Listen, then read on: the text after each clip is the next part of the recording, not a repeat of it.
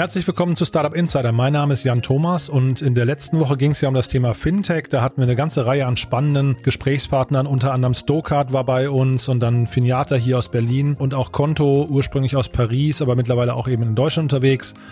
War eine super spannende Woche und heute quasi so als Abschluss der ganzen Fintech-Reihe robben wir uns nochmal so ein bisschen ran an das Thema Insurtech. Das ist ja für viele oft so im gleichen Lager irgendwie verortet auch wenn eigentlich die beiden Themen überhaupt nichts miteinander zu tun haben. Ja, und ich glaube, dafür gibt es auch keinen spannenderen Gesprächspartner als den Christian Wiens. Das ist der CEO und Founder von GetSafe. Ein äh, ziemlich krasses Unternehmen, wie uns Christian gleich erklären wird, denn ähm, ist ein bisschen schwer sich vorzustellen nach dem Gespräch, äh, warum da nicht auf jeden Fall ein todsicheres äh, Unicorn entsteht. Aber ja, hört selbst, war auf jeden Fall ein super abwechslungsreiches Gespräch, ähm, ziemlich ausführlich geworden, aber ich glaube, es ist die Sache wert. Und äh, bevor wir loslegen, vielleicht nochmal kurz der Hinweis, ähm, die meisten von euch haben es ja schon mitbekommen, aber wir haben ja einen wirklich starken Report rausgebracht zum Thema Investoren in Deutschland. Der ist kostenlos verfügbar als E-Book auf 250 Seiten mit insgesamt knapp 150 äh, Investorenporträts, sehr detailliert, viele Bilder natürlich, aber auch welcher Investor hat welche Präferenzen, welche Segmente, welche Phasen, in welcher Höhe wird äh, investiert, wie viel Geld hat der Investor überhaupt zur Verfügung, wo sitzt da die Adresse der Ansprechpartner und so weiter. Also Ihr seht schon eine ganze Reihe an Informationen. Es ist wie gesagt kostenlos. Das könnt ihr euch runterladen auf www.startupinsider.de. Und äh, ja, falls ihr Unternehmen kennt, die gerade auf Kapitalsuche sind oder demnächst sein werden, dann erzählt ihnen doch davon, denn es ist wirklich ein tolles Handbuch geworden. Das legt man sich am besten irgendwo auf den Schreibtisch und dann im richtigen Moment holt man es raus und weiß dann genau, wie man ansprechen sollte. So, das war es in eigener Sache und jetzt gehen wir rüber nach Heidelberg. Da habe ich gesprochen mit dem Christian Wiens, wie gesagt, CEO und Co-Founder von GetSafe. Christian, ich finde es super, dass du da bist. Herzlich willkommen bei uns im Podcast. Hi, freut mich sehr. Toll, toll, dass du da bist. Ähm, ja, äh, wie steigen wir ein? Ihr habt gerade gestern, hast du mir erzählt, den German Fintech Award gewonnen. Vielleicht ist das ein guter Einstieg, um mal äh, anhand dessen, auch anhand der Laudatio oder Begründung vielleicht mal zu erklären, was GetSafe eigentlich macht und warum ihr den gewonnen habt. Stimmt, ja. Also war, äh, haben wir uns sehr darüber gefreut. Ist ein Award, den vielleicht auch nicht jeder kennt. Ähm, da sind aber wirklich auch alle wichtigen Größen im Fintech dabei und seit einer gewissen Zeit auch InsurTechs. Ähm, ist ja, InsurTech wird ja auch so ein bisschen immer als die kleine Schwester oder Bruder von, von Fintech behandelt. Und es gibt, glaube ich, zwei Sachen, die, ähm, die für die, für die GetSafe wirklich heraussticht. Das eine ist, wir sind ja 2015 äh, schon gegründet worden oder haben die Firma gegründet und sind damals als Makler gestartet, sind jetzt Assigurateur, auf Englisch MGA, das kennen die meisten wahrscheinlich gar nicht. Sprich, da bist du wie ein Versicherer, nur ohne eigene Versicherungslizenz und jetzt ab nächsten Jahr dann auch mit eigener BaFin und Versicherungslizenz. Äh, und wir haben uns da wirklich reingearbeitet in die Wertschöpfungskette, aber von Tag eins eben dann geglaubt, dass Versicherungen komplett digital stattfinden müssen, quasi ohne äh, viel menschliche Interaktion, gerade auch im Vertrieb. Ähm, und, ähm, und das ist das eine, also wir sind wirklich eine komplett äh, und auch überzeugt von einer komplett digitalen User Experience. Du kannst bei uns nicht nur die Versicherung abschließen, den Schaden reguliert bekommen, aber auch deine Familienmitglieder hinzufügen, auch alles, wann du willst, ändern. Äh, sowas kennt man in der Versicherung nicht, weil die IT-Systeme von denen viel zu veraltet sind, um deine Adresse oder auch deinen Versicherungsschutz on the go in Realtime äh, anzupassen. Und das Zweite ist, wir haben uns ähm, einer bestimmten Generation an Kunden auch verschrieben und stark fokussiert. Und ich glaube, sich zu fokussieren, steht ja in jedem Startup-Buch, ist immer gut. Ähm, für uns sind es eben die Millennials, ähm, Leute zwischen 20 und 35. Äh, und das sind in der Regel auch Kunden, die noch nie Versicherungen vorher hatten, mit ganz neuen Erwartungen auch zum ersten Mal eine Versicherung kaufen. Ja? Die wollen, dass es Mobile First ist, äh, flexibel, transparent, aber es gibt auch noch so ein paar andere Sachen wie Sprache, Werte, Diversity, Brand und solche Geschichten, die, glaube ich, wirklich den Unterschied machen und, und wichtig sind. Da investieren wir auch viel rein. Und das ist letztlich gezählt. Ja? So ein Versicherer für die Generation Smartphone äh, in Deutschland und jetzt seit kurzem auch in UK. Mhm.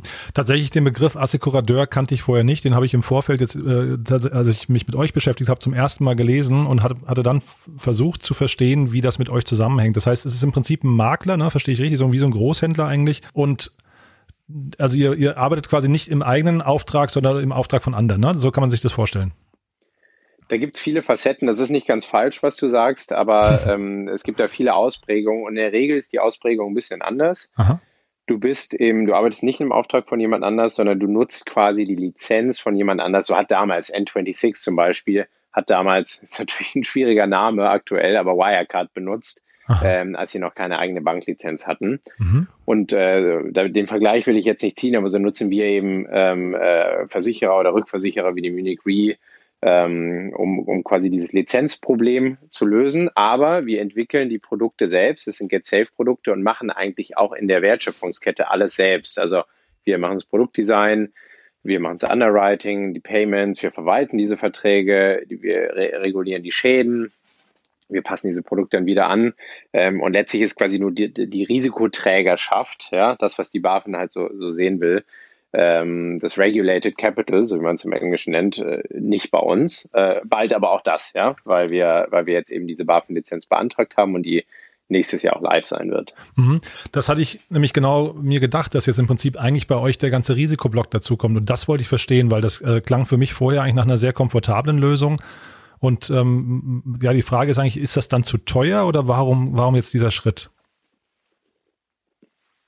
Das ist eine spannende Frage, die haben wir uns lange gestellt. Für uns war von vornherein klar, ich kann mich noch an unser Seed-Deck erinnern, was wir, was wir mit den, den Samba-Brüdern und dem Gründer von Check24, unseren Agent, prä präsentiert haben. Ähm, und da stand schon drin, wir wollen Versicherer werden. Ja? Irgendwann mhm. auch mit BaFin-Lizenz. Aber oh ja. uns war klar, dass wir so nicht einsteigen, weil, wie du sagst, es ist natürlich smart, wenn du kapitaleffizienter sein kannst.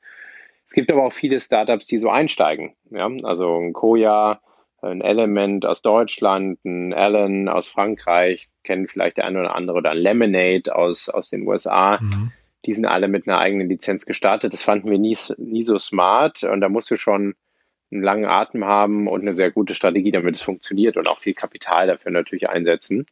Und was uns fehlt, ist nicht besonders viel. Deshalb ist für uns der Schritt jetzt, äh, und ihn jetzt zu machen, nachdem wir schon äh, weit über 100.000 Kunden haben äh, und in verschiedenen Versicherungssparten unterwegs sind, einfach schon viel Erfahrung haben, ist dieser Schritt, reguliert zu sein, direkt von der BaFin reguliert zu sein, denn indirekt bist du es als Assigurateur irgendwo auch schon, mhm. ähm, ist gar nicht mehr so riesig. Natürlich müssen wir dieses Kapital jetzt quasi auch hinterlegen bei der BaFin. Das ist hartes Eigenkapital, was du als, äh, ja, als gesichertes Kapital hinterlegen musst. Und wir müssen natürlich auch unsere IT-Systeme die ja eben schon einen sehr großen Teil der Wertschöpfung sowieso schon abgedeckt haben, auch in diesem Assigurateur-Modell, habe ich ja eben beschrieben, mhm. ähm, müssen wir jetzt noch ein paar Sachen dazu bauen, die mehr so in die Richtung regulatorisches Reporting gehen. Ähm, das klingt jetzt langweilig, ähm, aber da fehlt nicht mehr viel. Ja? Und deshalb ist dieser Schritt aus unserer Sicht als Schritt zwei oder drei und nicht Schritt eins ähm, sinnvoll. Und dazu kommt natürlich der heilige Gral bei Versicherungen, das sind Loss Ratios. Also hast du deine Schäden im Griff und andersrum verdienst du mehr nimmst du mehr Prämien von Kunden ein, als du quasi Schäden bezahlen musst. Hm. Und auch dazu muss man, braucht man Zeit. Ja, das ist nicht von Jahr eins gleich top. Ähm, und wir sind jetzt eben schon ein bisschen erfahren, haben da gute Zahlen und werden auch mit unserem eigenen Versicherer gleich einen relativ positiven, auch wirtschaftlich positiven Case schreiben. Insofern ist es aus unserer Sicht jetzt die bessere Strategie, aber es gibt in der Tat verschiedene im Markt. Mhm. Und äh, apropos verschiedener Markt, also der, ähm, der äh, Insurtech-Bereich ist ja so ein bisschen später ins Rollen gekommen als der Fintech-Bereich. Ne? Du hast gerade gesagt, irgendwie kleine Schwester oder so. Ich weiß gar nicht, ob das stimmt, weil ich gar nicht genau weiß, in welchem Markt man hinterher tatsächlich, wo dann, wo da mehr Kapital unterwegs sein wird, mal perspektivisch. Aber wie verändern sich denn jetzt quasi ähm, eure Marktpositionierung? Also wer war denn vorher euer Konkurrent und wer wird in Zukunft euer Konkurrent sein? Ja, also nochmal zu der, zu der Unterscheidung. Ich glaube, es war einfach der einfache Teil, wurde InsurTech in Fintech reingepackt, aber mhm. in der Tat haben wir hier einen 5 Trilliarden Versicherungsmarkt mhm. weltweit, der ist sehr, sehr groß. Um einiges größer als Banking im, im, im engeren Sinne. Mhm. Ähm, und das Geschäftsmodell ist auch ein ganz anderes. Ähm, insofern, äh, genau, aber die, das gibt's irgendwie, diese Durchmischung gibt es irgendwie und ich glaube, das hat sich jetzt immer mehr emanzipiert und ist auch viel Geld in den InsurTech geflossen. Mhm. Und was sich für uns verändert, ist, dass ähm, letztlich kann man es ganz einfach sagen, wir waren ähm, am Anfang äh, als Makler, äh, waren irgendwie Makler eher unsere, unsere Wettbewerber, also was wie Vergleichsportale. Ähm, ich glaube, Clark ist auch ein Makler. Clark, ja. genau. Die, mhm. das ist eigentlich ein sehr ähnlicher Ansatz wie, wie der, den wir damals gestartet haben. Und, und WeFox, die auch auf, auf der Makler, auf diesem Maklerkanal unterwegs sind. Und jetzt sind es eher die Direktversicherer selbst. Und da werden zum Beispiel Vergleichsportale wieder eher zu, zu unseren Partnern. Ähm, und, ähm, und Direktversicherer, damit meine ich sowohl die, die es schon länger gibt. Ja? Das sind mhm. ein paar zu nennen, sowas wie eine Hook24 oder eine Cosmos Direct. Mhm. Alles coole Companies, aber es sind wirklich Direktversicherer der ersten Generation. Ja, in den USA gibt es da Namen wie Geico und Progressive.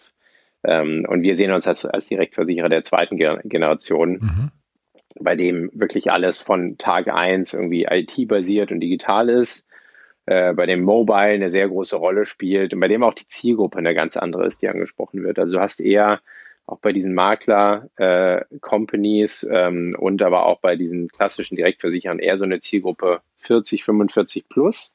Also Leute, die sich schon ganz gut auskennen, bei Versicherungen auch schon ge gewissen Versicherungsbestand haben.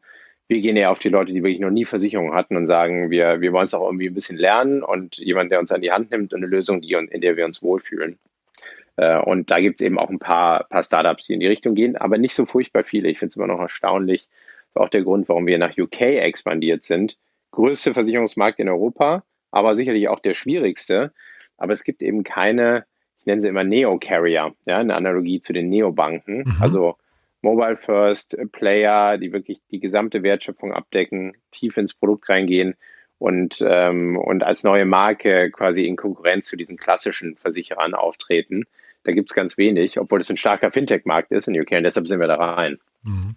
Also kann man ja im Prinzip sagen, wenn jetzt das Thema ähm, äh, Versicherung schon auf dem Handy angekommen ist, äh, quasi so, also, also als ganzheitliche Lösung, dann ist das Smartphone wirklich äh, im Prinzip komplett vollwertig äh, ähm, und, und eigentlich der Kanal, mit dem man wirklich im Prinzip auch, auch jetzt eine Generation 20 bis 35, die du angesprochen hast, wirklich, die sind es gewohnt, damit wirklich alles zu machen, ja? Denke ich schon, ja. Also du siehst es ja auch an erfolgreichen Startups im, im, im Trading, sowas wie Trade Republic. Mhm. Die wurden gestern auch ausgezeichnet bei diesem Award, hat mich auch gefreut, weil die sind natürlich von der Story ähnlich. Die wollen quasi Millennials, ähm, gerade in Europa und in Deutschland, das ist ja anders als in den USA, das, da investiert jeder in Aktien, die diesem Thema näher bringen. Mhm. Äh, und genauso gut sehen wir es, ist unsere Mission, junge Leute auf eine, äh, auf eine angenehme äh, Art, die auch Spaß macht, sicherzustellen, dass sie sich jeder irgendwie versichert, weil das ist, das war für unsere Eltern und Großeltern ein wichtiges Thema. Das hat sich aber überhaupt nicht geändert. Im Gegenteil, durch die, durch die Corona-Krise, das haben wir auch in unseren Zahlen gemerkt, dieses, dieses Thema Absicherung im weitesten Sinne ähm, nochmal deutlich relevanter geworden.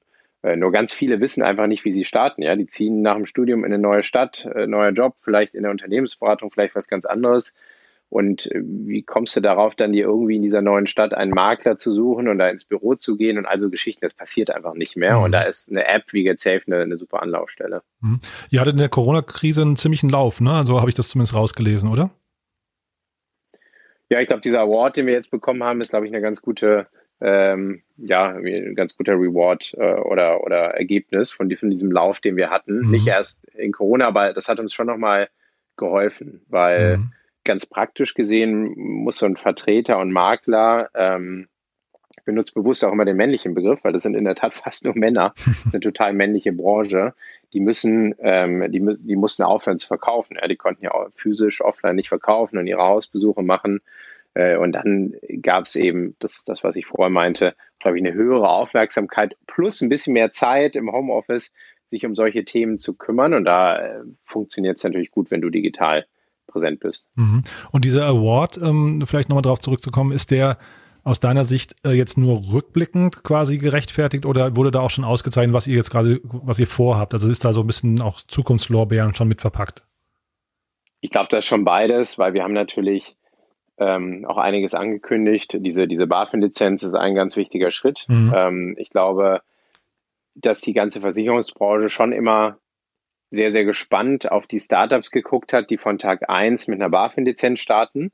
Aber was ich aus meiner Sicht noch viel, viel spannender finde äh, oder viel wichtiger, sind, ähm, oder worauf, glaube ich, auch mehr darauf geschaut wird, sind Startups, die schon stark im Markt sind, wie wir. Wir sind bei, bei der Zielgruppe der Millennials einfach schon sehr, sehr stark unterwegs, auch vom Marktanteil, die jetzt dann diesen letzten Schritt gehen. Ähm, also darauf wird, glaube ich, gewartet. Und dann sind wir in UK eben unterwegs und, und wachsen ja jetzt ganz gut. Das war mit Corona auch nicht so ganz einfach, weil wir das, äh, das Land remote gelauncht haben aus Deutschland ah, heraus, ah, echt, inklusive ja? Kundenservice. Wow. Ja, ähm, und äh, das war aber, aber natürlich auch mit viel Reisetätigkeit von unserem Team zwischen äh, Frankfurt und, also wir sitzen ja in Heidelberg, aber in dem Fall mhm. zwischen London und Frankfurt. Mhm.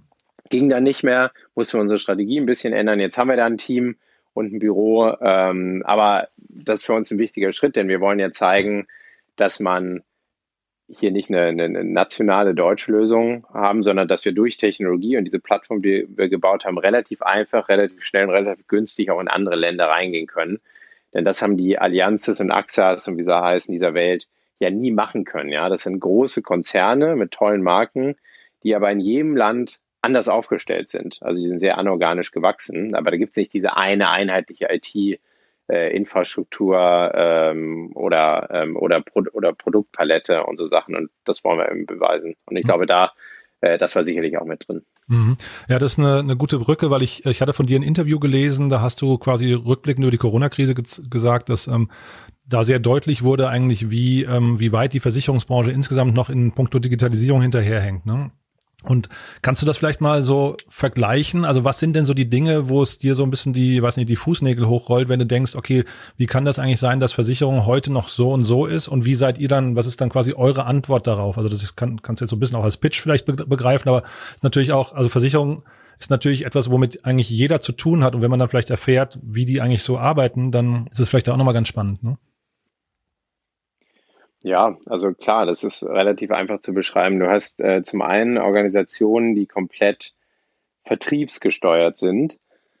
Am meisten zu sagen, das wird ja auch jeder Versicherer so bestätigen, auch wenn es ihnen vielleicht teilweise nicht mehr gefällt, den CEOs, auch in größeren internationalen Gruppen, der Vertrieb gibt da den Ton an. Und das ist schon stärker als in anderen Branchen. Vertrieb ist überall wichtig, aber das ist, ist schon auch eine quasi eine sehr isolierte Macht in, in so Versicherern und dieser Vertrieb ist sehr getrennt vom, äh, vom Headquarter. Das heißt, es sind Vertreter äh, oder Makler, die eben draußen rumlaufen und da Versicherungen verkaufen, auch einfach Vertriebler sind, ja, ähm, äh, leidenschaftlich äh, zum Glück, aber natürlich dann auch nicht so strukturiert in der Datenaufnahme und auch nicht so konsistent äh, in Sachen Qualität und ihre Arbeit an sich. Also du hast zumindest das eine und das ist, glaube ich, ein Riesenproblem, wenn du Branchen hast, in denen ähm, der Vertrieb so getrennt äh, ist von, von der, ähm, vom Headquarter oder der Produktentwicklung und, und so Sachen. Da entstehen auch nicht die besten Produkte. Das ist eine und das führt aber zu einer hohen Abhängigkeit und gleichzeitig, ähm, ich habe ja das Thema männlich oder Diversity im Versicherungsbetrieb schon angesprochen, das ist ein mhm. Problem, aber das demografische Problem ist noch viel größer, weil der durchschnittliche Versicherungsvermittler ist, und nicht nur in Deutschland, das gilt für Europa und sogar weltweit, ist einfach in den Mit-50ern mhm. ähm, äh, oder sogar teilweise Ende 50ern, geht bald in Rente und es ist unglaublich schwierig, äh, Nachwuchs für diesen Job zu finden. Ja, der ist, es gibt viel Regulierung, die europäische ist. In UK darfst du zum Beispiel, wenn du Lebensversicherung verkaufst, keine Provision mehr annehmen als Makler. Also Geschichten, da kommt immer mehr und es ist einfach kein, kein beliebter, attraktiver Job.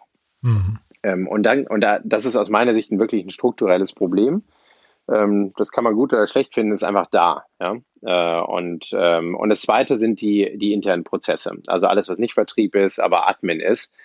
Jeder, was mich schockiert hatte damals, als wir gestartet sind, an sich geht jede oder fast jede Transaktion, egal ob du deine Adresse ändern willst, ob du was an einer Police ändern willst, ob du einen Schaden hast oder irgendeine Anfrage, geht durch menschliche Hände bei einem Versicherer. Mhm. Dadurch sind die auch so langsam in all ihren mhm. Prozessen. Mhm, genau. Und deshalb, deshalb haben große Konzerne auch hunderttausende Mitarbeiter. Das sind sehr, sehr manuelle Prozesse, die deshalb manuell sind, weil die IT-Systeme nie nachgezogen wurden und einfach sehr viel auch noch an Abschlüssen in Papier passiert. Also die meisten Versicherungen werden immer auf Papier abgeschlossen. Und so hast du ein Konstrukt, was ähm, was noch total in der Steinzeit lebt. Und da der Vertrieb so stark ist ähm, und auch so offline funktioniert und, und äh, diese Konzerne auch nicht auf den verzichten können oder nicht von heute auf morgen umschalten können, gibt es dieses Umschalten eben nicht. Und das sehen wir als unsere Chance, ja, weil eine, ein, ein großer Versicherer kann einfach nicht sagen, so, jetzt machen wir alles direkt.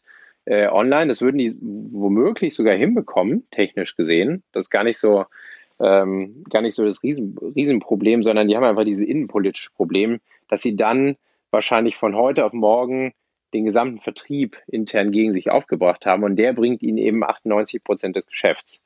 Hm. Äh, und da sehe ich eine Problematik, die es fast in keiner anderen Branche in der Dimension gibt. Ähm, und äh, das war für uns damals wirklich eine, eine, eine, schockierende Erkenntnis, aber auch die große Chance, die wir gesehen haben. Hm. Und euer Vertrieb, also um jetzt mal da anzuknüpfen, wie, wie macht ihr das? Du hast jetzt gerade vorhin gesagt, dass die Vergleichsportale jetzt eher euer Partner werden. Also ich nehme an, ihr akquiriert primär online, ne? nehme ich, nehme ich an. Äh, oder oder ja. stehen dann bei euch auch Leute irgendwie in den Fußgängerzonen und versuchen äh, irgendwie so, ich weiß nicht, Testabos oder das geht bei euch nicht. Wie, wie, was ist so der einfachste Einstiegskanal bei euch? Nee, Testabos gibt es eben bei Versicherungen nicht. Das ja. ist gut. Das ist der Unterschied zu den Neobanken. Mhm. Da gibt es nichts Kostenloses. Du musst halt, entweder du hast eine Versicherung oder nicht. Und mhm. ja, wir sind komplett digital, sowohl im Marketing, aber auch im, im sonstigen, äh, in, der, in der Beratung. Mhm. Weil ähm, was Gezelf sich auf die Fahne geschrieben hat, ist nicht nur ein, eine digitale Hausratpolice zu bauen, um jetzt ein Beispiel zu, zu nennen, mhm. sondern wirklich die eine App zu sein, in der du alle deine Versicherungen haben kannst und zwar konsistent von einem Anbieter, dadurch auch große Ersparnisse hast, ja, und auch keine Lücken und einen Ansprechpartner für alle Themen. Aber äh, mit Ansprechpartner meine ich eben in der Regel nicht, nicht eine Person, sondern wir haben eine ähm, in, in, in, in unserer App Recommendation Engines und Chatbots, die dich eigentlich durch alle Themen durchführen, äh, bis hin zur Frage, ich bin XY, was, was brauche ich eigentlich, ja? Womit mhm. fange ich überhaupt an? Mhm. Was ist für mich sinnvoll und wann? Und da versuchen wir natürlich die vielen Daten, die wir haben, für, äh, für zu nutzen. Natürlich gibt es auch einen Kundenservice und natürlich musst du auch, wir, ich mache mal ein Beispiel. Wir fragen in Schadensfällen immer als allererstes im Chatbot, ist eine Person, wurde eine Person verletzt oder ist eine Person im Schaden involviert? Wenn das der Fall ist, dann routen wir relativ schnell auf einen Call mit einer echten Person, mhm. ähm, weil du, du teilweise auch äh, krasse psychologische äh, Stresssituationen hast für, mhm. äh, für Geschädigte oder für Unfallsituationen. Ähm, ansonsten versuchen wir das komplett digital abzubilden und das hat ähm, aus meiner Sicht am Ende, es ist ja ein Mittel zum Zweck. Ne? Also es hat nur Vorteile, wenn es für den Kunden wirklich besser ist und es ist besser für den Kunden. Es ist transparenter, immer in der gleichen Qualität und unglaublich viel schneller. Mhm. Und jetzt sind ja bei euch, äh, ich hatte von einer 15 Millionen Runde gelesen, jetzt ist, glaube ich, gerade eine 50 Millionen Runde in der Mache, wenn ich es richtig verstanden habe. Ich weiß nicht, ob du das schon kommentieren möchtest ähm, oder ob die sogar schon abgeschlossen ist. Ich weiß es gar nicht genau. Ich hatte das jetzt nur äh, in der Vorbereitung nochmal gesehen. Das bedeutet also, man, mit Versicherungen kann man Geld verdienen, ja? Versicherungen sind ein tolles Geschäftsmodell ähm, und vor allem, äh, ich glaube, für mich als Gründer aus einer nicht nur ökonomischen Sicht, sondern vor allem auch emotionalen Sicht, weil du baust eine Kundenbeziehung auf, die mit einer sehr hohen Wahrscheinlichkeit nicht ein paar Jahre, sondern Jahrzehnte dauert. Ja, also wenn man an sich selbst denkt oder an einen eigenen Familienkreis oder Freunde, dann weiß man, dass Versicherungen einfach eigentlich ein Leben lang behalten werden. Äh, insbesondere wenn man ähm, als Versicherungsanbieter auch verschiedene Themen abdecken kann. Ja, nicht vielleicht nicht nur die Auslandskrankenversicherung, sondern eben auch Lebensversicherung irgendwann. Und dann ist das super. Das heißt, Du hast definitiv ein Geschäftsmodell, in dem es um Lifetime Values geht. Das heißt, du verdienst über die Zeit Geld. Ähm, aber äh, deshalb sind eben Versicherer per se auch profitabel. Und deshalb gibt es in Deutschland auch mehrere hundert Versicherer, immer noch, auch wenn die an sich von ihren USPs und wie sie aufgestellt sind und äh, welche Vision bzw. keine Vision sie von der Zukunft haben, die sind alle immer noch da und denen geht's gut, mhm. weil dieses Geschäftsmodell eben so langfristig und eigentlich unkaputtbar ist. Ja, insofern ist, ist, ist natürlich so, dass Investoren in dieses Geschäftsmodell ganz besonders gerne vorab viel Geld investieren, mhm. auch zu durchaus hohen Bewertungen, ähm, weil sie wissen, dass sich hinten raus auf jeden Fall lohnt und sehr solide ist. Das sind keine Eintagsfliegen an Geschäftsmodellen und es sind auch keine Trends, ja, mhm. sondern es ist einfach irgendwie per Natur und Vertrag irgendwie ein langes, ähm, äh, ein langfristiges Geschäftsmodell. Und insofern wird da so viel Geld investiert, plus all die Sachen, die ich vor, vorhin gesagt habe, was in dieser Branche alles äh, kaputt ist und was auf der anderen Seite, auf Kundenseite auch gefordert und gewünscht ist. Mhm. Und ähm, ich hatte gesehen bei euch, also die letzte Zahl, die ich gefunden hatte, waren 120.000 Kunden. Das ist äh, ungefähr noch korrekt, ja? Ja, ist ein bisschen mehr jetzt, aber so in der mhm. Größenordnung. Ja. Bei uns ist die Besonderheit, dass wir eben nicht nur ein, ein Produkt anbieten, sondern verschiedene. Wir sind mhm. mittlerweile bei acht Produkten, äh, mhm. die wir anbieten, plus ein mhm. paar Extensions, nennen wir so Erweiterungen, die du mhm. zu einzelnen Produkten kaufen kannst. Du kannst zum Beispiel bei deiner Haftpflicht noch einen Hund oder eine Drohne mit versichern, falls du einen Hund oder eine Drohne hast. Ähm, die kommen auch noch dazu. Ähm, und das heißt, bei uns haben Kunden auch mehr als ein Produkt. Also wir machen eigentlich einen, mittlerweile einen signifikanten Teil, über ein Drittel unseres Umsatzes aus äh, Up- und Cross-Selling, sprich äh, Kunden, die einfach mal mit einem Produkt zu uns gekommen sind, kaufen sich auch ein zweites oder drittes Produkt bei uns.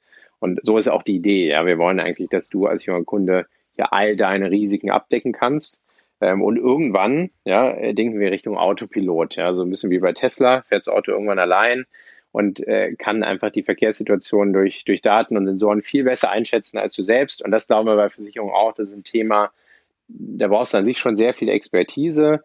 Grundsätzlich müsstest du auch sehr rational äh, mathematisch an deine eigene Risikosituation rangehen, und, um zu, zu überlegen, welche Versicherung du wirklich brauchst und wann du sie brauchst und in welcher Höhe du sie brauchst. Mhm. Wir glauben, das kann eine Maschine besser als ein Mensch selbst. Mhm. Und deshalb glauben wir, dass dieses Modell irgendwann ähm, in einem Autopilotenmodell äh, mündet, mhm. bei dem du einen Account hast, vielleicht noch ein Budget definierst und dann der Schutz mit auch gewissen Garantien, die wir dir dafür geben können, weil wir confident sind, dass es der richtige Schutz ist, ähm, einfach so äh, automatisch für dich ausgesteuert wird. Wir haben heute schon ein Subscription-Modell, sprich du hast bei uns ein Account, eine Monthly Subscription, bisschen wie du es eben von anderen Subscription-Modellen kennst und kannst darin so viel Schutz, Versicherungsschutz, wie du willst, bei uns hinzubuchen. Und auch, das ist auch das Schöne bei uns, du kannst den auch jederzeit wieder verändern, kündigen äh, auf einer täglichen Basis. Ja, also das ist eine komplette Flexibilität, die wir bauen mussten, um irgendwann in den nächsten fünf oder zehn Jahren in dieses Autopilotmodell auch zu kommen. Mhm. Ähm, dann ziehe ich jetzt mal einen Teil vor, den wollte ich eigentlich am Ende mit dir besprechen, aber der, der passt jetzt gerade so gut, weil ich erinnere mich noch, hier, hier in Berlin ist das größte Bürogebäude, ist der Allianz Tower. Ich weiß nicht, wahrscheinlich kennst du den auch, ne? Ja, ähm, da war ich schon, ja. Genau, da sitzt die Allianz ja nicht mehr drin, aber nichtsdestotrotz, ich weiß noch, dass ich so vor drei Jahren mal von, von draußen drauf geguckt habe. Das war gerade so die Zeit, wo bei mir so Blockchain irgendwie aufgepoppt ist äh, und ich mich damit ein bisschen beschäftigt hatte. Und da habe ich mich wirklich gefragt, ob die Leute, die da drin sitzen, also wenn da jetzt die Allianz noch drin gewesen wäre, ob die eigentlich wissen, dass letztendlich ja eine Versicherung eigentlich nur ein Algorithmus ist. Oder, oder würdest du dem widersprechen? Weil ich, ich versuche zu verstehen, was die ganzen Leute eigentlich perspektivisch überhaupt noch händisch da machen müssten. Ich würde überhaupt nicht widersprechen. Das hat uns ja als, als Tech-Gründer, also ich bin Maschinenbauer und Mario ist mein Co-Founder, ist Physiker, also wir kommen wirklich mehr von der, von der technischen Seite hat uns ja gereizt ja, und hat gesagt, Technologie und Digitalisierung und Versicherungen passen eigentlich und, und, und Daten auch. Also Mario selbst ist zum Beispiel wirklich selbst ein leidenschaftlicher Data Scientist. Mhm. Die passen perfekt zusammen, ähm, weil es in der Tat am Ende ein Algorithmus und auch in der Beratung ähm, also ich meine, Versicherungsvertrieb ist heute extrem emotional. Es wird oft, habe ich auch mit Ängsten und sowas gespielt, aber eigentlich kannst du relativ rational berechnen, ähm, was für ein Schutz für dich sinnvoll ist ähm, und, und was nicht. Deshalb würde ich das, was du sagst, bestätigen. Aber wie bei allem denke ich einfach, dass natürlich die Digitalisierung an der einen Stelle ähm, mehr ähm, ja, menschliche Services und Interaktionen an einer anderen Stelle zulässt. Ja? Und äh, es gibt eben auch Versicherungsprodukte, die durchaus unter die Haut gehen, ja. Also Versicherung, äh, Krankenversicherung zum Beispiel, Lebensversicherung. Du hast sehr, sehr viele Situationen bei Versicherungen, die, die schlimm sind, die du versicherst. Ähm, äh, vom schlimmsten Fall, dem Todesfall, über dein Haus brennt ab.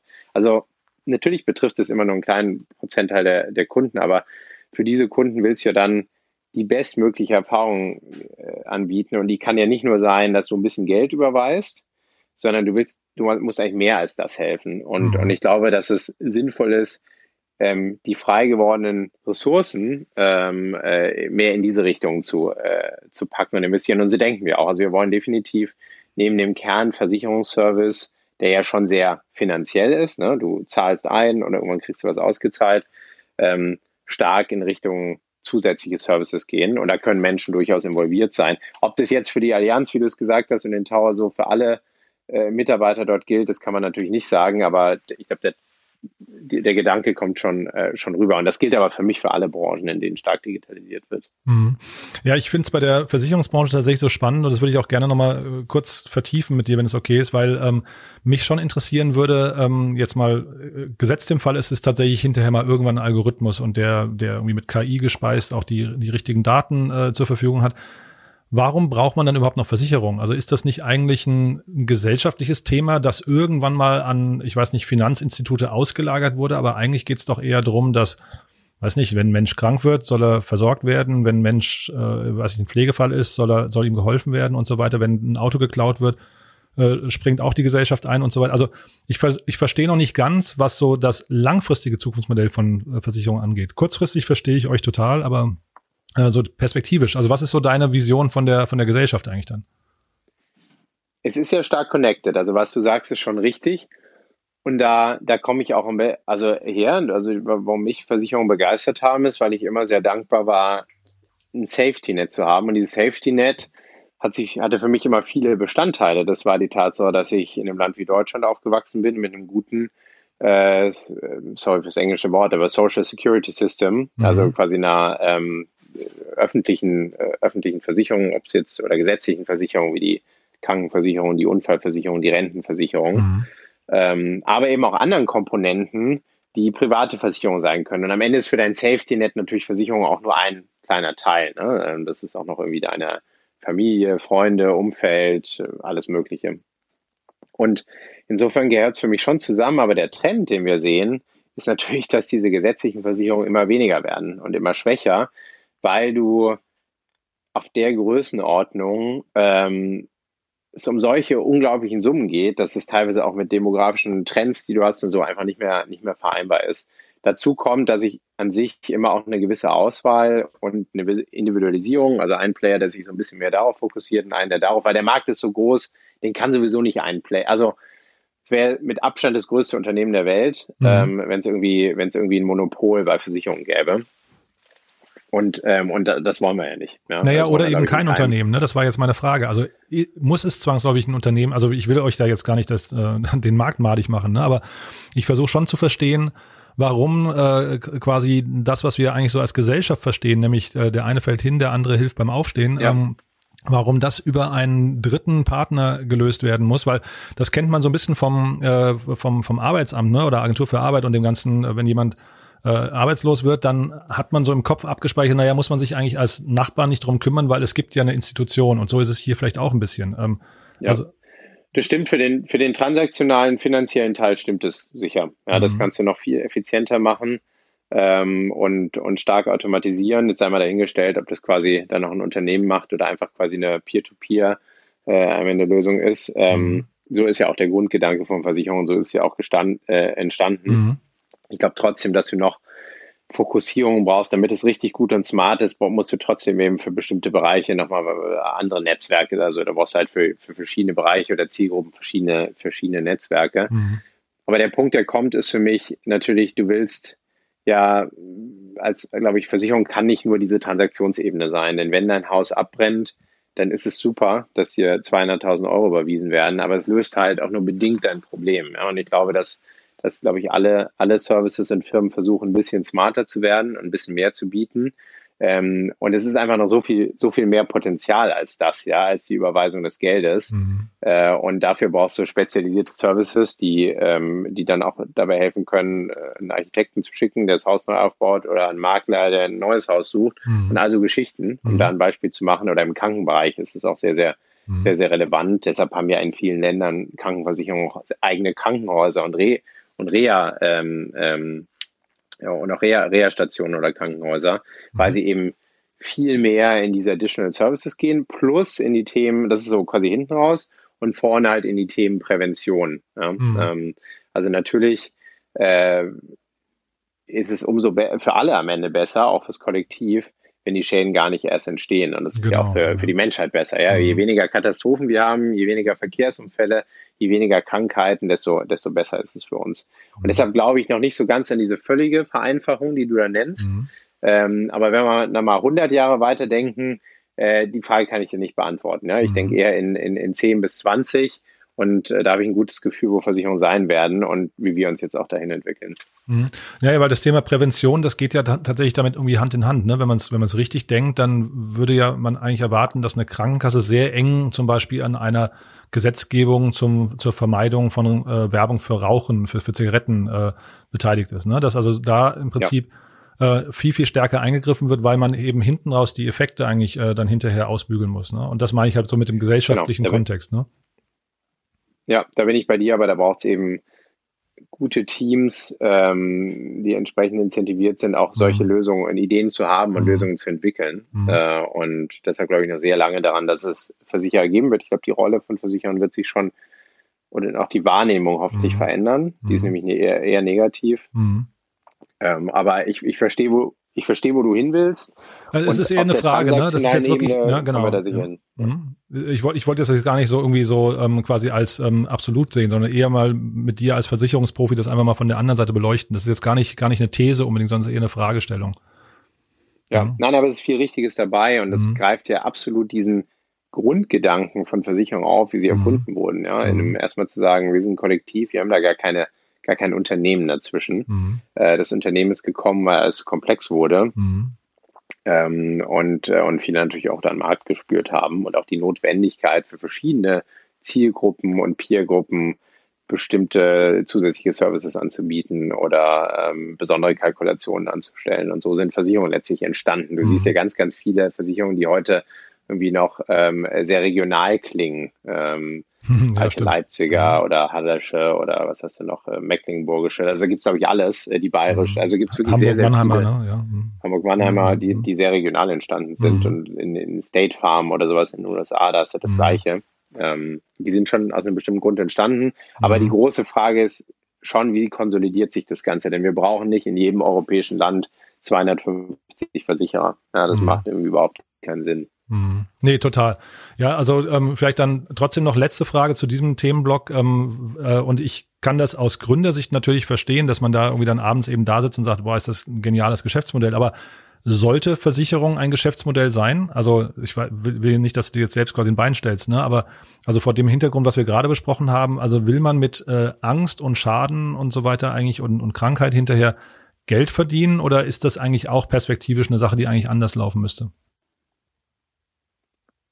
Da denke ich völlig anders. Also ich mhm. denke, ich denke an die Chancen, die wir haben in Sachen mhm. Prävention, da denken wir stark dran. Also wir sind mhm. ja zum ersten Mal ein Versicherer, der, der strukturiert Daten aufnimmt, mhm. von A bis Z. Das hat mhm. so nie stattgefunden. Und nur wenn du Daten hast und verstehst, wer wann einen Schaden hat, äh, kannst du, glaube ich, auch lernen, kannst du rückwirkend lernen, wie diese Schäden entstehen mhm. und auch vermieden werden können. Mhm. Und ich glaube, es ist super spannend, als Mission zu sagen, wir versuchen eigentlich Leute wirklich sicherer zu machen. Mhm. Ähm, und ähm, sei es im Autoverkehr, als Gesamtbranche, sage ich mal, ja, mhm. sei es im Autoverkehr, in Sachen Gesundheit, aber auch alles, was rund ums Haus ist. Und dann kommt jetzt das Thema Cybersecurity äh, auch noch dazu. Und dann mit, und dann finde ich es erstmal eine super, ein super schönes Incentive Alignment, was du in diesem, äh, in, in diesem Geschäftsmodell an sich hast, ich sage bewusst an sich, ja, weil es wird, glaube ich, durch diesen starken Vertrieb so ein bisschen kaputt gemacht. Beide, der Versicherer und der Versicherte, also der Kunde und die Kundin, wollen ja, dass nichts passiert. Ne? Also es haben beide eigentlich das gleiche, ähm, äh, gleiche Interesse und sitzen mhm. im gleichen Boot. Mhm. Und beide wollen eigentlich auch, dass dieser Schutz jetzt nicht irgendwann aufhört. Ja, weil das Schlimmste ist ja für dich, du brauchst den Schutz und das passiert ja auch, äh, und dann wird er gekündigt oder geht nicht mehr weiter. Mhm. Ähm, du willst ja nicht nur zwischen 20 und 30 gegen Unfälle absichern, sondern das willst du wahrscheinlich immer und deine Gesundheit wird dir auch immer wichtig sein. Das heißt, diese Langfristigkeit der Kundenbeziehung, die du aufbauen kannst, bei der man mhm. sich auch gegenseitig kennenlernt. Ich meine, früher war das vielleicht wirklich der Vertreter der dich, äh, den du von deinen Eltern empfohlen bekommen hast und der in deinem Dorf wohnt und in deinem Fußballverein ist und den du dann wirklich kennenlernst, das hat ja nur Vorteile, ja, weil die mhm. Person mhm. kann dich viel besser verstehen und viel besser beraten. Ich glaube, es ist so ein bisschen verpönt in, äh, worden äh, durch, wie sich Versicherungen entwickelt haben. Aber ähm, deshalb finde ich es aus den Perspektiven total fair, daraus ein Geschäftsmodell zu machen. Ja, es ist sehr, sehr viel grundsätzliches Incentive Alignment ähm, im, im Versicherungsgeschäftsmodell, mhm. viel mehr als in anderen Modellen. Mhm. Ja, also ein Bekannter von mir hat mir irgendwann gesagt, Versicherungen sorgen, oder also der, der bei einer Versicherung gearbeitet hat, äh, Versicherungen sorgen dafür, dass man ruhig schlafen kann. Und das ist eigentlich schon, glaube ich, auch ein toller, eine, eine tolle Grundeinstellung oder, oder, oder Mission eigentlich, ne? Ja, das ist der Grund, den, den ich genannt habe. Warum, mhm. warum habe ich mir gesagt, ich finde Versicherungen spannend, weil mhm. ich immer sehr dankbar war, dass ich ruhig schlafen konnte, ja, mhm. und überhaupt mal die Chance hatte, ein Unternehmen zu gründen, ähm, und hier aufgewachsen bin und all diese Möglichkeiten habe. Das ist ein extremes Pri Privileg und mhm. äh, also ruhig schlafen ist, glaube ich, ein echtes Privileg. Mhm. Das hast du nicht in jedem Land dieser Welt. Ähm, und erst das führt dich ja, führt ja auch dann zu Fortschritt, ja, egal ob im kreativen, künstlerischen Bereich oder unternehmerischen Bereich oder privaten Bereich. Du kannst dich nur verwirklichen. Ich meine, man kennt ja auch die Maslow-Pyramide. Die mhm. haben wir mhm. jetzt wieder ausgepackt bei Corona, weil wir gesagt haben, nur wenn diese Grundbedürfnisse Gesundheit und Sicherheit wirklich abgedeckt sind, kannst du all diese anderen Bedürfnisse überhaupt erfüllen. Und äh, Versicherungen lösen das nicht komplett, aber sind ein kleiner Bestandteil, gemeinsam mit den gesetzlichen staatlichen, das ist auch klar. Ich sehe das als, als Gesamtpaket. Ähm, sind ein kleiner Bestandteil dafür, dass, dass glaube ich, äh, ähm, ähm, Industrie, Industrienationen sich auch so entwickeln konnten, ja, weil Leute ruhig schlafen und Zeit haben, sich über den nächsten Schritt Gedanken zu machen. Mhm. Und du sagtest eben, dass äh, Versicherungen irgendwie so ein bisschen verpönt äh, sind.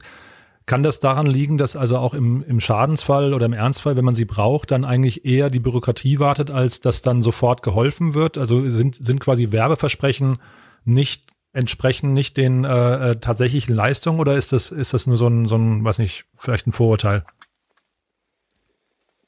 Also ich glaube, die meisten Versicherer machen schon einen soliden Job mhm. und haben auch gute Intentionen. Es sind aber schon sehr, sehr extreme Geschichten und Beispiele passiert, ähm, vielen Lebensversicherungen, in der Berufsunfähigkeitsversicherung von Versicherern, die es darauf angelegt haben mhm. äh, und auch Situationen von Menschen ausgenutzt haben. Mhm dann, wenn es um, um, um große Summen geht. Ähm, das ist so ein bisschen die eine Ebene auf der, vielleicht auf der, auf der Schadensseite. Und dann hast du eben einen unglaublich krass incentivierten Vertrieb. Also der eine oder andere kennt vielleicht, die eine oder andere kennt vielleicht diesen Film, äh, der Versicherungsvertreter heißt es, glaube ich, Mehmet Göker. Das, das ging mal durch die durch die Medien und äh, Stories von AWD und ja, das wollte ich sagen, die Schneeballsysteme die ne? heißen. Ja. Mhm. Ähm, die Schneeballsysteme, diese ganzen Vertriebsveranstaltungen, diese extrem chauvinistischen männlichen äh, Vertriebsveranstaltungen und Kulturen. Und ich glaube, mhm. die führen, die führen einfach zu nichts Guten. Ja, deshalb mhm. ist für uns zum Beispiel Diversity ein relativ wichtiges Thema äh, oder ein sehr wichtiges Thema bei GetSafe. Wir machen auch nächste, nächste Woche ein Event dazu, äh, weil wir sagen, das ist wir finden es deshalb gut, weil es zu einfach zu besseren Ergebnissen führt, ja, und besseren Produkten.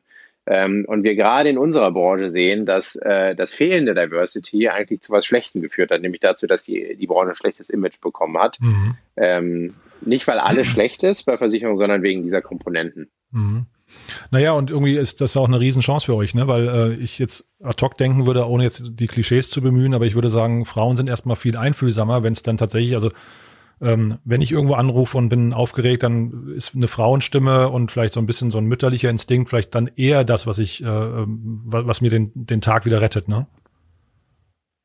Ja, ist es. Und aber umgekehrt äh, muss man auch sehen, auf der anderen Seite hat es natürlich auch dazu geführt, dass dieser, dass dieser Vertrieb so männlich geprägt war, dass sich Männer viel mehr versichern. Mhm, okay. als Frauen. Ähm, also oft ist es auch so, dass in, ähm, in, in, in Mann-Frau-Beziehungen irgendwie halt der, der Mann die, ähm, die Versicherung macht. Ähm, und das ist sicherlich kein Zufall, das hat sich äh, nicht, nicht zufällig so ergeben. Ähm, und auch das wollen wir verändern. Also wir haben zum Beispiel bei unseren Kunden eine viel höhere Frauenquote von knapp unter, unter 50 Prozent als der Durchschnitt. Und wir sehen mhm. lustigerweise auch, dass je jünger die Kunden sind, also die, die Anfang 20-Jährigen, ähm, bei den Anfang 20-Jährigen ist die Frauenquote noch mal viel höher als bei den Mitte 30-Jährigen. Mhm. Und das zeigt, glaube ich, auch einen Wandel, den, den wir insgesamt äh, auch, in der, auch in der Gesellschaft haben. Und wir sind ja schon Generationsversicherer. Also wir sagen, also Versicherer sind immer Generationenversicherer, weil du eben so lange, so eine lange Kundenbeziehung hast. Und dann gibt es eben Versicherer, die auch über mehrere Generationen funktionieren. Aber wir sehen, dass da ein Limit erreicht ist. Also mit den mit den Kulturen und Systemen und so weiter der traditionellen Versicherer, die jetzt vielleicht die letzten 100 Jahre gut funktioniert haben, ähm, ist es schwierig, bei, bei den Kunden, die heute 30 oder drunter sind, wirklich anzukommen und zu funktionieren. Und deshalb sehen wir uns bewusst und haben uns ja auch so positioniert als Versicherer für Millennials, Gen Z und alles, was, was danach noch kommt. Mhm. Und wie macht man sich denn bei so, so einer Zielgruppe? Also die Zielgruppe hast du gesagt, das sind so die ersten, die ersten Male eigentlich, wo die was mit Versicherungen zu tun haben und zeitgleich seid ihr, 2015 seid ihr gegründet, ne? Ja. Ja, also ihr seid eigentlich auch dann noch relativ neu am Markt. Also das heißt, wie baut man sich denn bei so einem total ernsthaften und generationsübergreifenden Thema überhaupt einen Namen auf? Also wie, wie kriegt ihr Trust in eure Marke rein? Ein guter Punkt. Also zum einen erstmal das Thema Marke ernst zu nehmen. Das ist, glaube ich, glaube ich, äh, wichtig. Ähm, wir haben auch viel Zeit äh, und auch Geld in die Marke auch nochmal investiert, um sie noch ein bisschen das nächste Level zu bringen, weil wir glauben, Marke ist total wichtig. Gerade bei Versicherungen Das ist ja ein intangibles Produkt. Du kannst es nicht anfassen und bestellen und zurückschicken, ähm, sondern du musst dich wirklich mit diesem Unternehmen auf eine gewisse Art identifizieren, Schrägstrich vertrauen. Ein Beispiel, oder eine Sache, die für uns wichtig ist, ist Sprache. Also wir haben von Anfang an viel in, in, äh, in Copywriting äh, investieren, äh, investiert. Bei uns wird auch der Copywriting-Bereich zum Beispiel auch von der Frau geleitet. Ähm, und Sprache ist eigentlich bei Versicherungen ein Riesenproblem, weil die, die entwickeln ellenlange Verträge, die du nicht verstehst, in der Sprache, die du nicht verstehst. Ja, und das ähm, zu drehen und dann auch, noch ein Smartphone-Screen zu bringen, was sich ja immer dazu zwingt, äh, kompakter und knapper zu sein, plus ähm, einfach mal die Sprache auch, auch, auch ins Positive zu drehen und freundlich zu machen, aber auch, auf, auch wiederum auch auf Dinge wie Diversity zu achten. Ich glaube, das ist schon wichtig. Ähm, das ist eine, ein Beispiel, wie wir, wie wir, glaube ich, an die Zielgruppe rankommen. Das andere ist natürlich nochmal eine andere, einen anderen Blickwinkel auf Versicherungen an sich. Also ähm, das ist auch verbunden mit so dem Markenkern, den wir haben. Wir sagen, wir wollen, dass du ruhig schläfst, damit du mehr Risiken am nächsten Tag nehmen kannst und mehr probieren kannst und dich traust, das Unternehmen zu gründen, dich selbstständig zu machen, Skifahren zu gehen, was auch immer es ist. Ja, also ich glaube, so diesen Aufruf in der Klarheit macht, glaube ich, kein, ähm, kein äh, Versicherer, aber wir sind confident, dass wir so viel Daten und Transparenz haben, dass wir trotzdem mal unsere Zahlen im Griff haben. Ja, für einen Versicherer ist es ja nicht unbedingt so, weil die, die eigentlich sehr, sehr wenig Einblicke in, in ihren Vertrieb haben. Das habe ich eben schon beschrieben. Und das dritte ist die Technologie.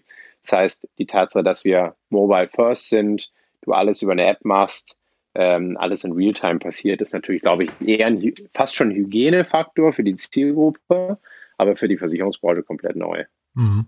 Aber wenn man dir so zuhört, klingt es auch so, dass im Prinzip ähm, ihr eigentlich aus einer Not eine Tugend gemacht habt. Ne? Also wahrscheinlich hättet ihr gar nicht äh, ältere Menschen, also über 35, adressieren können, ne? weil die, wenn ich dir richtig zuhöre, die Wechselwahrscheinlichkeit relativ niedrig wäre und die wahrscheinlich auch, ja, äh, also wahrscheinlich überhaupt keine, ähm, wäre überhaupt kein Argument gekommen, ähm, was, was euch vielleicht in dem Moment äh, äh, für die attraktiv macht? Oder, oder wie seht ihr das? Ist das trotzdem noch ein Markt, der dann irgendwann kommen wird? Oder, oder verlasst ihr euch eher darauf, dass jetzt die, was ich, dass ihr quasi immer die Jungen adressiert und die dann älter werden und dann einfach bei euch bleiben?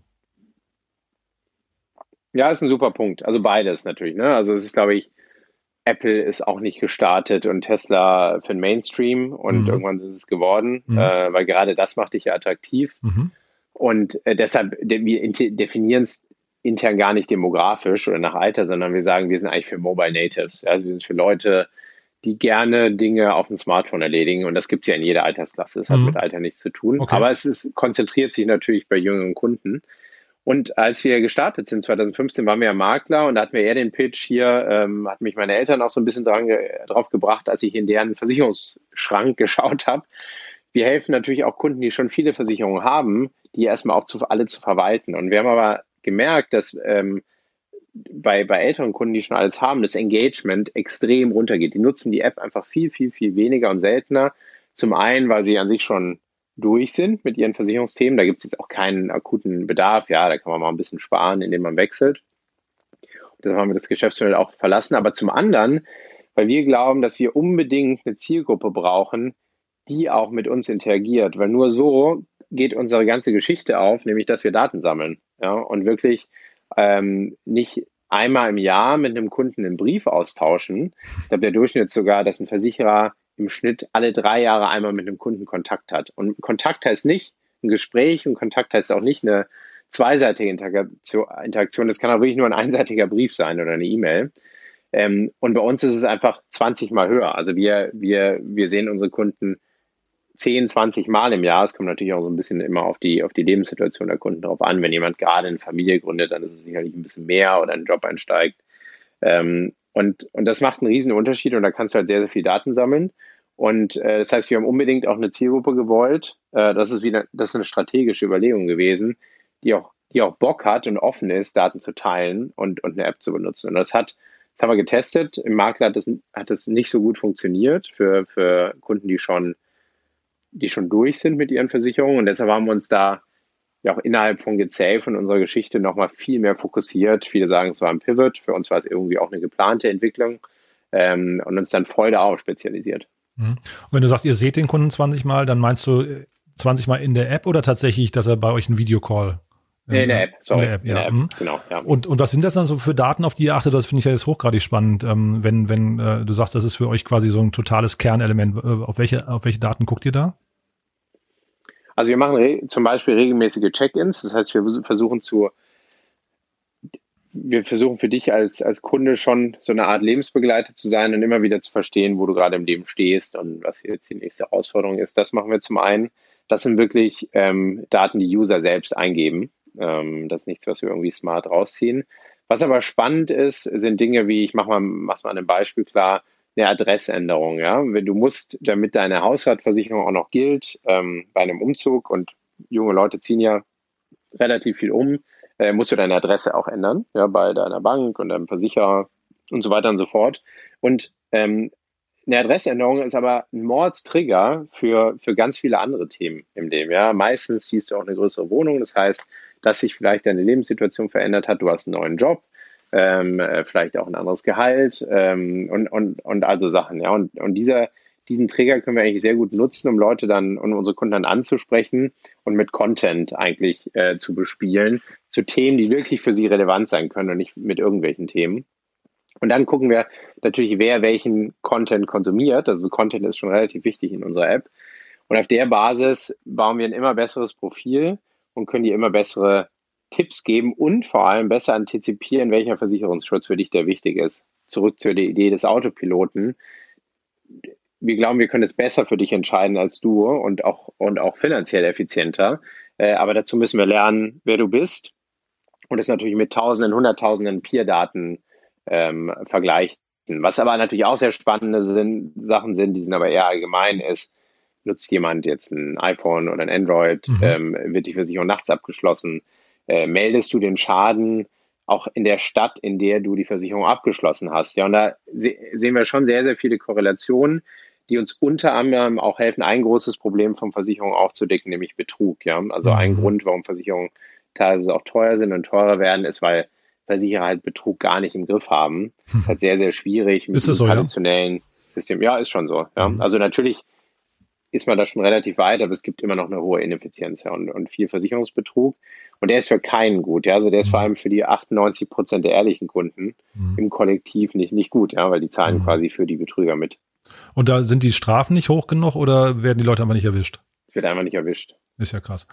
Aber es sind nicht Daten, also die ihr auslest, weil das dachte ich jetzt eigentlich, dass du jetzt zum Beispiel sagst, wir sehen, wenn jemand mit seinem Handy irgendwie mit äh, 70 kmh durch den Wald brettert, also wissen wir, der ist ein Mountainbiker und steht auf Action-Sport oder ihr lest die Daten von der Apple Watch aus oder seht, wenn jemand die Steiger Nordwand hochklettert oder, ne, also solche Sachen, das, das interessiert euch nicht. Das interessiert uns schon, da sind wir noch nicht. Ja, ich glaube, wir sind in der, wir sind schon sehr, sehr weit ähm, für einen Versicherer in Sachen, mhm. wie wir überhaupt Daten aufnehmen. Mhm. Aber diese Konnektivität zu anderen IoT-Devices ähm, und anderen Datenquellen, natürlich auch mit der Freigabe, die du da vom, vom Kunden brauchst. Also all das, was wir heute bekommen, außer diese, so diese Check-ins, bei denen du ihm sagst, wo lebe ich jetzt und Lebenssituation und sowas, die, die funktionieren ohne Freigabe. Also wir fragen, mhm. wir fragen nicht nach besonders vielen Freigaben und Daten, mhm. die uns jemand proaktiv geben muss. Aber das ist ein Schritt, der, der kommt auf jeden Fall. Also je mehr Produkte wir auch entwickeln, die dafür relevant sind, zum Beispiel eine Autoversicherung ist dafür sehr, sehr relevant, desto mehr können wir natürlich auch IoT ausnutzen und integrieren.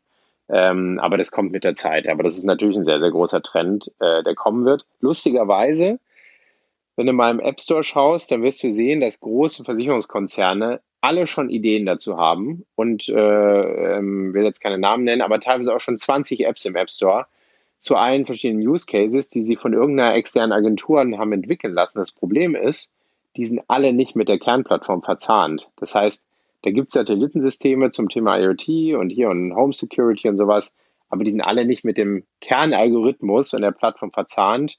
Ähm, deshalb finden wir es sinnvoller, das quasi aus der Plattform herauszubauen, als ähm, ja, wie Versicherer oder wenn ein CEO sagt, wir müssen jetzt auf den Trend drauf, lass diese App entwickeln. Mhm. Ähm, das bringt letztlich nichts, ja, weil du halt, du brauchst die, du musst es connecten ähm, äh, mit dem Algorithmus, so wie du ihn ja auch genannt hast. Mhm. Ansonsten hast du da gar keinen Effekt. Ja, und ich glaube halt, deswegen ist es spannend zu sagen, äh, zu, hören, dass du sagst, das wird irgendwann kommen, weil ich äh, denken würde, eben aus Fairnessgründen oder eben auch Präventionsgründen. Ne? Wenn du sagst Autopilot, dann ist das ja eigentlich quasi so das Bild, was man sich da eigentlich wünscht, dass irgendwie, ohne dass es jetzt zu irgendwie Big Brother-mäßig wird, aber dass man irgendwie äh, die relevanten Daten an die Versicherung gibt und die Versicherung das irgendwie nochmal rückkoppelt und sagt, naja, wenn du das machst, müsste eigentlich dein Tarif teurer oder günstiger werden. Ne? Ja, absolut. Mhm. Genau, oder, oder du sagst hier, du bist irgendwie auch integriert in einer, ein Beispiel, du läufst irgendwie durch eine brasilianische Stadt und äh, die, die, wir können dir irgendwie auch relativ gut sagen oder können Daten in deine Maps einspeisen und sagen, lauf da lieber nicht lang, ja, weil da wirst du vielleicht ausgeraubt. Also geht natürlich in, in, allen, in allen Lebensbereichen und Belangen. Mhm. Ähm, aber das ist, glaube ich, schon noch ein, da reden wir von den nächsten fünf bis zehn Jahren. Ähm, ich kenne auch keinen Versicherer, der da schon ist. Mhm. Ähm, ich finde spannend, dass natürlich Unternehmen wie Tesla selbst in die Hand nehmen und sagen, wir sitzen auf den Daten, dann mhm. machen wir auch noch die Versicherung. Mhm. Ähm, ich glaube nicht, dass es in der Breite so passieren wird, ja, dass du quasi jede Versicherung immer mit bei einem Produktanbieter hast. Es gibt nämlich noch sehr, sehr viele Versicherungen, die einfach, die nicht so, nicht so, die man nicht so connecten kann mit einem bestimmten Use Case oder Produkt, sowas wie eine Haftpflichtversicherung oder sowas. Mhm. Ähm, aber, aber da gibt es schon spannende, spannende Trends, sage ich mal, aber es ist noch ein langer Weg, bis es wirklich voll integriert ist, aber da wird es auf jeden Fall hingehen. Mhm. Jetzt hast du die Finanzierungsrunde nicht kommentiert ähm, und ich hatte mich irgendwie dabei auch gefragt, was so euer Exit-Kanal mal sein kann. Willst du da nochmal einen Ausblick geben? Also vielleicht oder generell nochmal einen Ausblick, was sind so die nächsten Schritte bei euch? Finanzierungsrunde, wenn du sie kommentieren möchtest, mach das gerne. Wenn nicht, äh, hake ich auch nicht nochmal nach. Aber ähm, vielleicht den Exit-Kanal, das wäre vielleicht schon nochmal spannend, oder? Genau, also wir haben zu der Runde ja noch nichts announced, äh, offiziell. Ich will jetzt nicht sagen, dass die Infos falsch sind, aber mhm. da haben wir jetzt noch nichts, äh, nichts announced. Da wird auch ein Announcement äh, von, von uns kommen. Ich glaube, für uns ist es so, dass wir schon fest daran glauben, und das wollen wir aber auch in Europa und Deutschland hier zeigen, dass man im Bereich Versicherung eine wirklich große Firma bauen kann. Ähm, große Versicherer sind weit über 100 Milliarden wert. Also sind wirklich, wirklich hoch bewertete Unternehmen. Ich kenne eigentlich fast keinen Versicherer in Deutschland, der nicht irgendwie mindestens Milliarden wert ist oder äh, Assets under Management hat. Also es ist wirklich, du baust einfach große Unternehmen auf. Das gibt es eigentlich nicht in klein, weil du dann keine Skaleneffekte hast.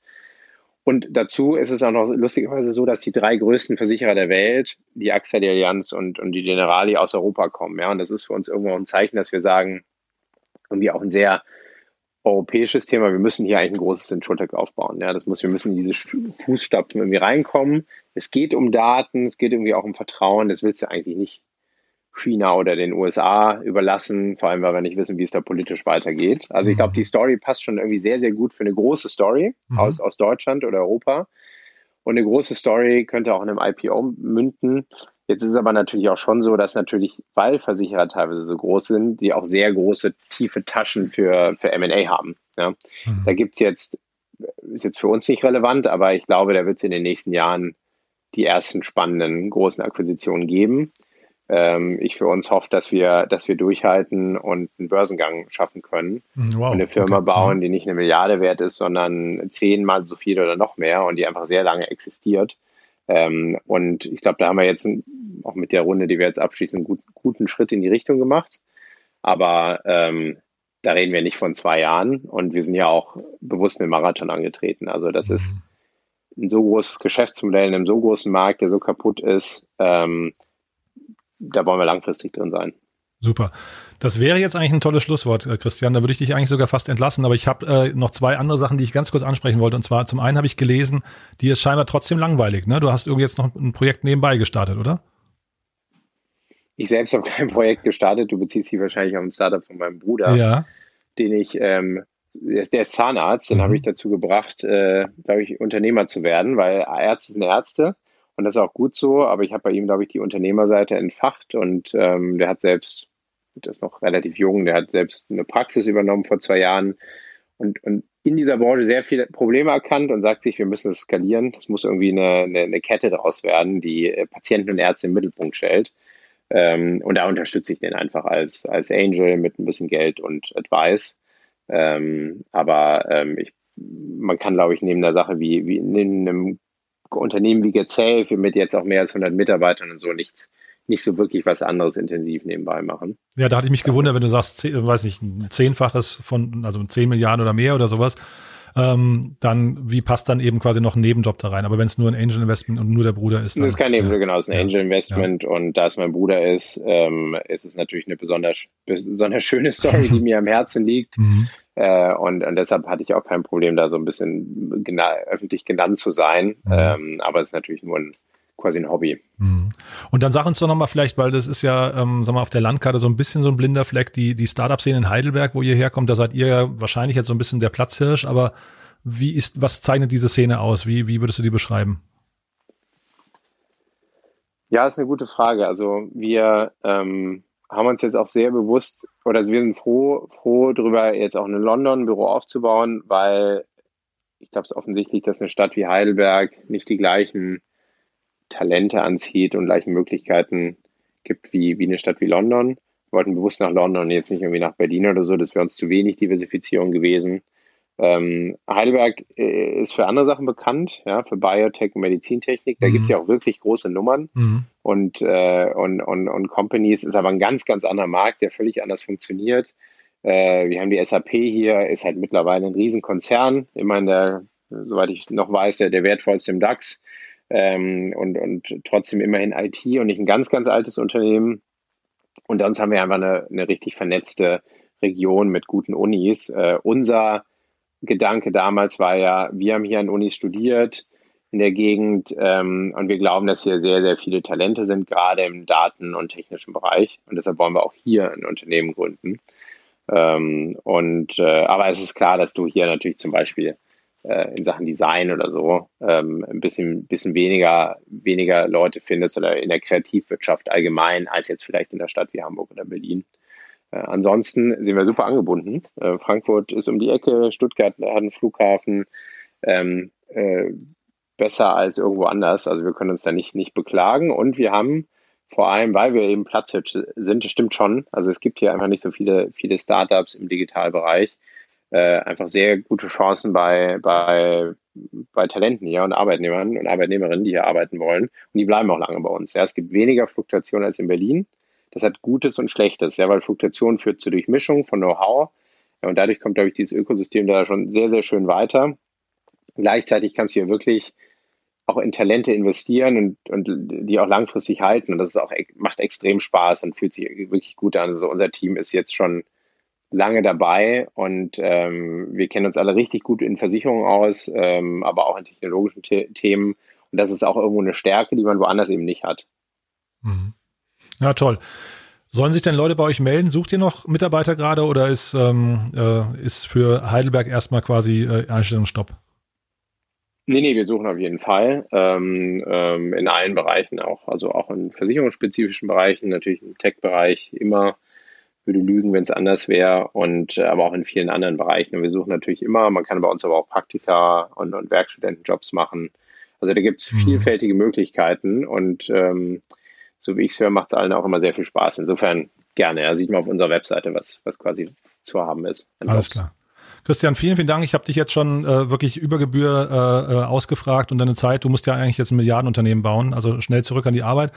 Vielen, vielen Dank für die äh, ausführlichen Antworten und es hat echt Spaß gemacht. Bis bald, ja? Danke dir auch, bis bald. Ciao. Ciao.